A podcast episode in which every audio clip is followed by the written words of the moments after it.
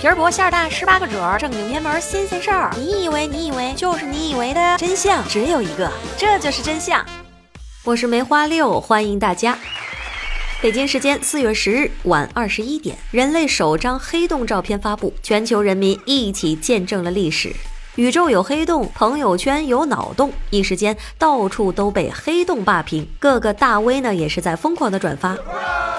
简单来说，先有爱因斯坦的广义相对论，科学家们才找到了黑洞。广义相对论认为，引力是由空间与时间的弯曲的畸变引起的，它可以直接推导出大质量恒星，最终会成为一个黑洞。这次黑洞的照片也是实锤了爱因斯坦广义相对论，在极端条件下仍然成立。就是爱因斯坦这么牛逼闪闪的脑袋，竟然也在后来会被人给切割成了二百四十块，这是惨无人道的历史悬案，还是另有故事？那今天我们就来说说这颗指引大家找到黑洞的脑袋。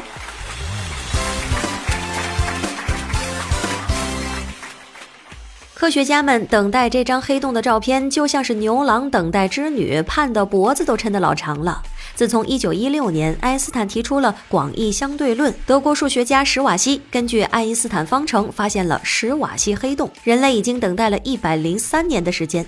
这次的黑洞照片说明了牛逼的爱因斯坦他就是个天才，人家只用大脑就构建了我们的宇宙结构，天才到很多人都怀疑他是 ET 转世。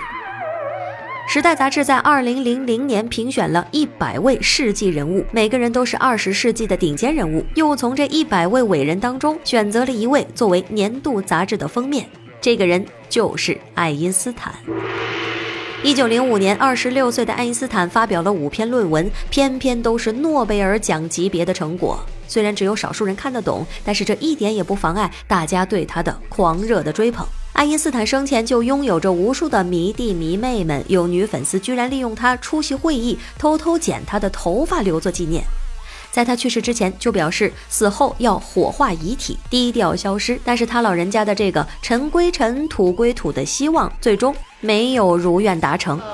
普通人和天才的区别在哪儿？这个问题不仅是科学家们想知道，迷弟迷妹们也是想要千方百计的搞明白。但是，直到他们拿起手术刀割开了天才的脑袋，这个问题才算是终于有了答案。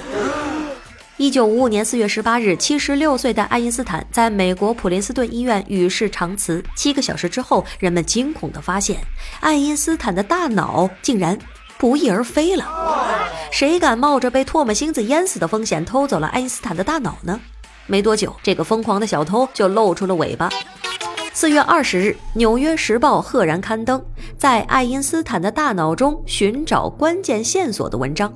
原来，这个胆大妄为的小偷是普林斯顿医学院病理学家托马斯·哈维。哈维为爱因斯坦进行尸检，他检查了这位科学巨匠的每个器官，证实了爱因斯坦的死因是由于主动脉破裂。但是在锯开了爱因斯坦的头盖骨的片刻，哈维看到了那颗超越时代的天才的大脑。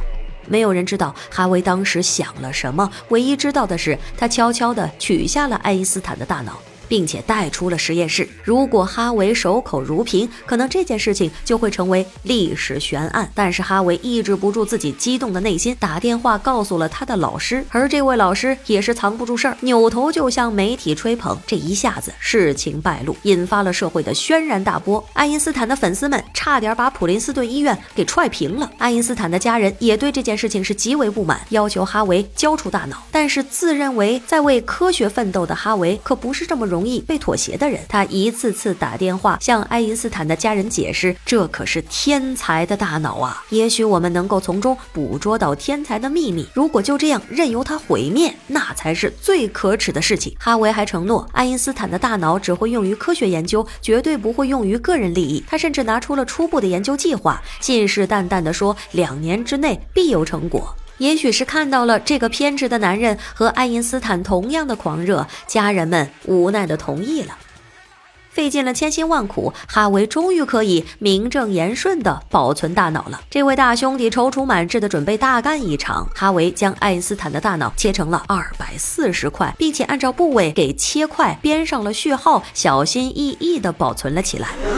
但是哈维忘了一件最重要的事情，他只是病理学家，研究大脑是属于神经学科的活，完全是外行呀。除了拍拍照、称称重，他其他的什么都干不了。哈维对爱因斯坦的大脑进行了称重，结果却发现这颗天才之脑只有一千二百三十克，比正常人一千四百克的大脑还要轻上了一百七十克。本来踌躇满志，以为诺贝尔在向他招手，哈维一下子彻底懵逼了。偷脑风波二十三年之后，哈维没有出任何的成果，还弄得自己妻离子散。据说在分手之际，哈维还想要切一块大脑送给他老婆留作纪念。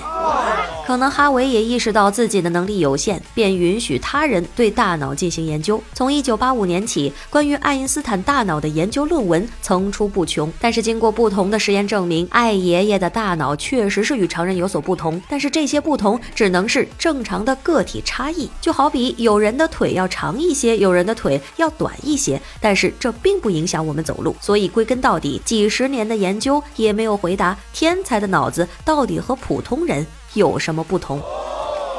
其实，爱因斯坦并不是第一个以大脑存活的人。英国诗人拜伦、法国博物学家居维叶、哲学家笛卡尔，还有数学王子高斯，这些天才们的大脑都在实验室里面泡着呢。但是，科学家研究来研究去，无一例外都失败了。这些产生伟大思想的大脑，在生理上和常人的差别也不是很大。当然，还是有很多的人不死心，继续和这些天才的大脑死磕着，试图找到成为天才的原因。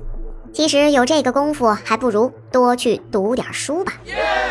今天就到这里，下期不见不散。欢迎添加我的个人微信 x i x i 三六六五零六八零，加入梅花六的听友群，大家一起来谈天说地。